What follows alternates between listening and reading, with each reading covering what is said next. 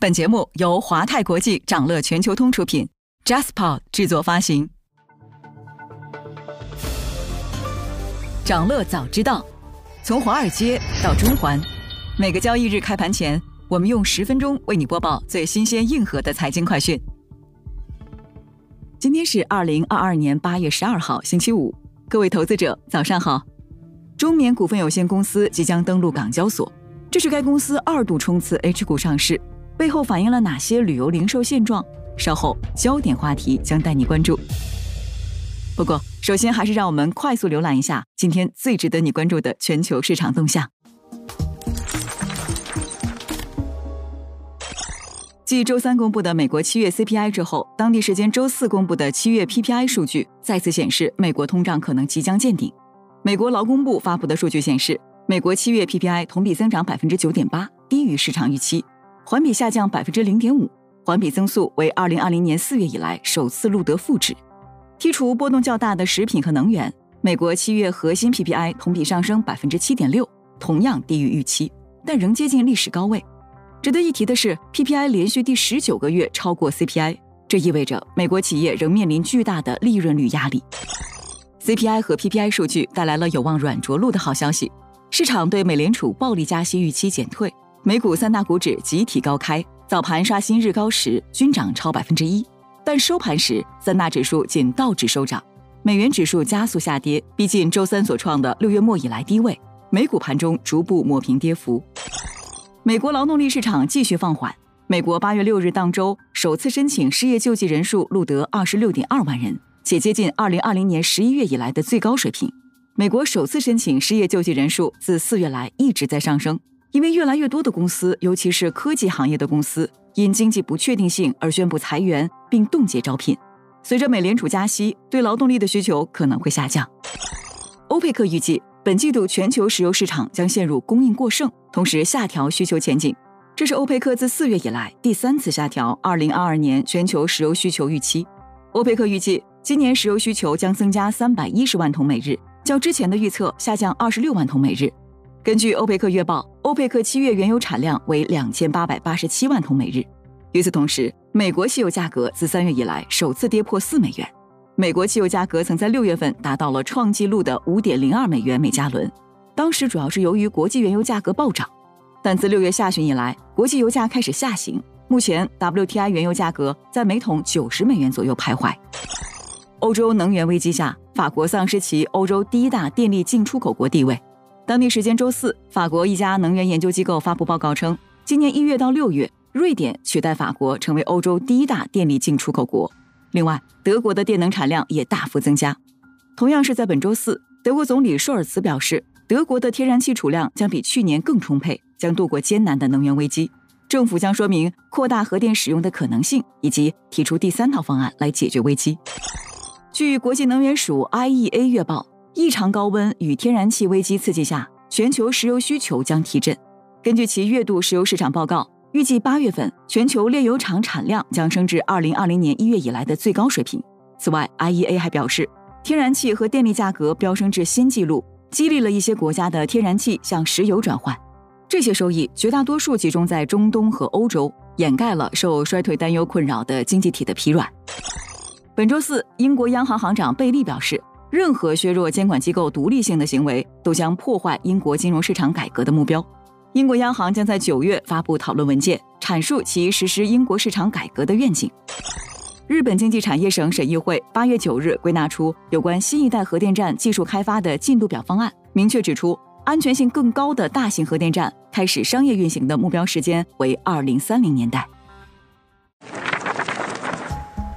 想了解更多新鲜资讯，与牛人探讨投资干货，欢迎进入掌乐全球通 App。掌乐全球通是华泰国际旗下自主研发的一站式财富管理平台，为全球华人投资者提供港、美、A 股及新加坡市场的股票交易、公募基金、ETF、保险、智能投顾等多元化金融产品及服务。点击节目 Show Notes 中的链接，现在就一键直达掌乐全球通。您正在收听的是掌乐全球通早间资讯播客节目《掌乐早知道》。在快速浏览了今天盘前最重要的市场动向后，我们进入今天的焦点话题。每期节目我们会挑选一个全球最值得中国投资者关注的热点事件，为你从更多视角拆解它可能对市场带来的影响。今天我们关注的是中缅股份有限公司即将登陆港交所，以及这背后的旅游零售现状。据华尔街见闻消息，中国中缅于本周二通过了港交所上市聆讯。此前，路透社曾报道称，中国中缅拟在本周五启动香港上市计划，发售百分之五的股份，在香港集资额最多为二十七点四亿美元，有望成为今年内香港集资规模最大的新股。这是中国中缅二度冲刺 H 股上市。去年十二月，中国中缅曾因疫情等因素的影响，暂缓 H 股发行上市。直到今年六月，才重新向港交所递交了发行上市的申请。中国中免在市场上有“免税锚”之称，公司以免税业务为核心，如今是全球最大的旅游零售运营商。业内此前普遍分析认为，中国中免赴港上市主要是为了加速融入国际资本市场，推进海外业务的扩张。然而，中免今年交出的业绩却并不尽如人意。今年上半年，公司营业收入为二百七十六点五一亿元。同比下滑百分之二十二点一七，归母净利润三十九点三八亿元，同比下滑百分之二十六点四九。中国中免坦言，报告期内国内疫情多点散发、多地频发，对公司日常经营造成短期影响，导致公司免税门店客流，尤其是海南地区同比大幅下滑。事实上，并不只有中国中免受到疫情冲击，对于包括中免在内的整个旅游零售行业而言，疫情是一把双刃剑。在出境客流骤减的同时，也存在新机遇。以中缅为例，他们的营收主要来自于三大板块：口岸免税、室内免税和离岛免税。其中，离岛免税业务是中缅最大的摇钱树。尽管疫情的反复带来客流的下滑，口岸免税业务下滑，但由于国内原本的出境客流在疫情之下部分转移到海南，中缅的离岛免税业务获得了井喷式增长。招股书显示。